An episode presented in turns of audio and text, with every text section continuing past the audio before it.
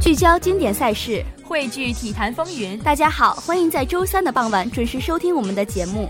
Hello，大家好，我是上周已经与大家见过面的新人主播宫廷。今天坐在我身边的呢，就是我们体坛风云的另一位新主播，跟大家打个招呼吧。Hello，大家好，我是小溪，是大家的新朋友。那好，接下来就听我们来播报体育资讯。北京时间十一月十号讯，本季赛季表现低迷的湖人终于迎来赛季第一胜。他们凭借在第三节打出的三十四比十三的进攻潮，主场以一百零七比九十二大胜黄蜂，结束五连败。科比二十投七中，贡献二十一分、六篮板和四助攻；林书豪二十一分和七次助攻，布泽尔、希尔和戴斯维也都贡献两位数的得分。十一月九号讯，北京时间十五时三十五分，二零一四足协杯决赛首回合，山东鲁能主场四比二击败江苏舜天。第十五分钟，吉祥为舜天打破场上僵局。第二十七分钟，勒夫将场上比分扳平。第五十三分钟，乌索为鲁能超出。第五十八分钟，勒夫点球扩大比分。第六十七分钟，勒夫再度罚入点球。第七十二分钟，吴曦为舜天扳回一球。北京时间十一月十号凌晨，二零一四年斯诺克冠中冠赛决赛，奥沙利文轰出四杆破百，十比七胜特鲁姆普，蝉联冠军。北京时间十一月九号消息，二零一四赛季 ATP 年度总决赛近日进入首个比赛日的争夺，在刚刚结束的揭幕战中，日本名将锦织圭直落两盘，以六比四击败主场作战的英国名将穆雷，取得自己在这项赛事中的首场胜利。为小组出线奠定了坚定基础。十一月九号讯，在二零一四至二零一五赛季 CBA 常规赛第四轮的一场焦点战中，广东队坐镇主场，有惊无险的以一百二十七比一百一十六击败青岛队，取得三连胜的同时，也终结了对手的三连胜。那么现在让我们来关注一下中超一四至一五赛季足协杯决赛的比赛。坐镇主场的鲁能是在第一回合比赛以两个净胜球的优势占得先机。次回合的较量里，舜天若想夺冠，必须要以两个球以上的优势战胜鲁能。若次回合舜天也能以四比二胜出，那么双方将通过加时赛乃至点球大战来决定冠军。虽然局势上舜天并不占优，但目前从首回合的比赛来看，做客山东的舜天在场面上并不输于主队，甚至一度在进攻上成功压制了鲁能，所以冠军花落谁家还尚未知晓。嗯，你说的没错。足协杯最大的味道是只有冠军有资格进军亚冠，亚军没有任何意义。鲁能主场发威占尽先机，但舜天的两个进球却给第二回合留下悬念，二比四远比零比二更有嚼头。下个回合南京将是留给本赛季中国足球的最高潮。我想下回合鲁能的关键就在于他们的战术选择上，不能够因为比分上的优势就选择保守打法。毕竟鲁能的优势在于前场强大的进攻能力，而舜天则要把握住鲁能防守上的漏洞，这将成为他们下一场的胜机。那就让我们敬请期待下回合的比赛吧。说完了足协杯方面，让我们再来看一看其他方面的消息。对了，宫廷，你知道李宗伟吗？李宗伟，我当然知道了。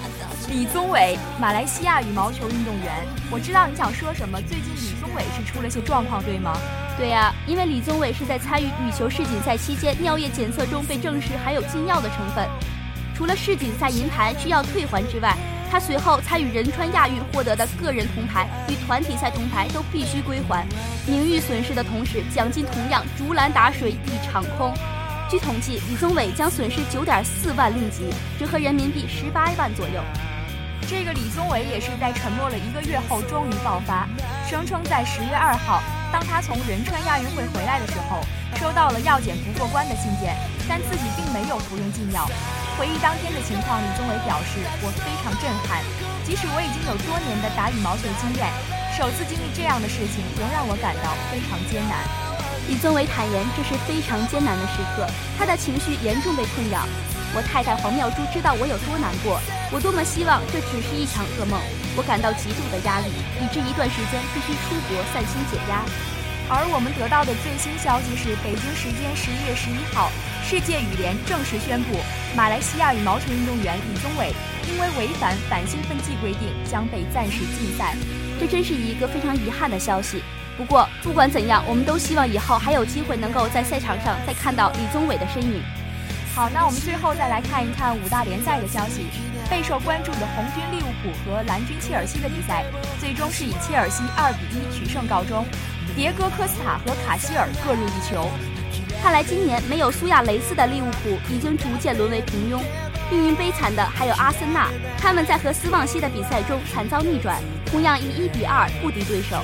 而目前来看，英超劲头最猛的就是切尔西和曼城了。我觉得冠军也许会在这两支球队中产生。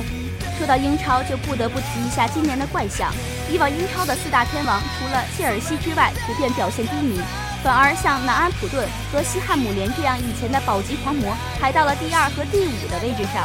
的确是这样，像南安普顿这样一个几乎是本土球员组建起来的小球队，能达到英超第二的位置上，实属不易。小本经营的球队不能完成大手笔的交易，就只能精打细算，靠发掘妖人和经济实用型球员扩充实力。在这点上来说，南安普顿做得相当不错。比如杜桑卡迪奇这样的转会就属于精明之举，但每年都会出现昙花一现的黑马，比如莱万特和沃尔夫斯堡。那么南安普顿的成绩能保持多久呢？让我们拭目以待。好了，说完了体育资讯，接下来就让我和小溪一起给大家大话体坛。一年一度的光棍节又到了，你是否依旧一个人孤苦伶仃的宅在家里呢？不要紧，其实很多名人也跟大家一样要过这个节。不对，这些人不叫光棍儿，应该叫做单身贵族。今天我和宫廷就为大家盘点几个体坛的单身贵族吧。泽涛在仁川亚运会上一炮而红的游泳小将宁泽涛，可谓人气爆棚，一点儿也不输给自己的师哥孙杨。尽管在成绩上还不能与孙杨相比。但无论是长相还是身材，都有过之而无不及。要不怎么会一下子就成为国民老公呢？不过这位小鲜肉目前还是单身，不知道以后哪位姑娘会幸运的成为全民公敌。下面说一个我们非常熟悉的人林书豪，在 NBA 混得风生水起的林书豪同样是单身，因为其华裔的身份，不少中国球迷对他情有独钟，再加上帅气的长相，完全就是男神般的存在。不知道林疯狂会喜欢哪一类型的女孩呢？卡卡刚刚与妻子离婚就迎来光棍节，巴西球星这时间掐的还真是准哈。不过才从婚姻里走出来的他，可能不会立即投入新的感情，好好享受一段单身的乐趣，或许是一个不错的选择。朴泰桓作为韩国体坛数一数二的巨星，朴泰桓可谓是众多少女心中的偶像。不过，这位泳坛超级明星目前还是单身。尽管他一再表明自己很想谈恋爱，但可能还是没有找到合适的。爱情急不得，慢慢寻找吧。说完了体育明星中的单身贵族，我和小溪也希望我们体坛风云的听众们能够尽早的摆脱单身。希望明年的光棍节，我们都不再是单身。好了，今天的体坛风云就到这里。主播宫廷，朱小溪，感谢导播梁海晴、陆畅，感谢您的收听，我们下期再见，拜拜。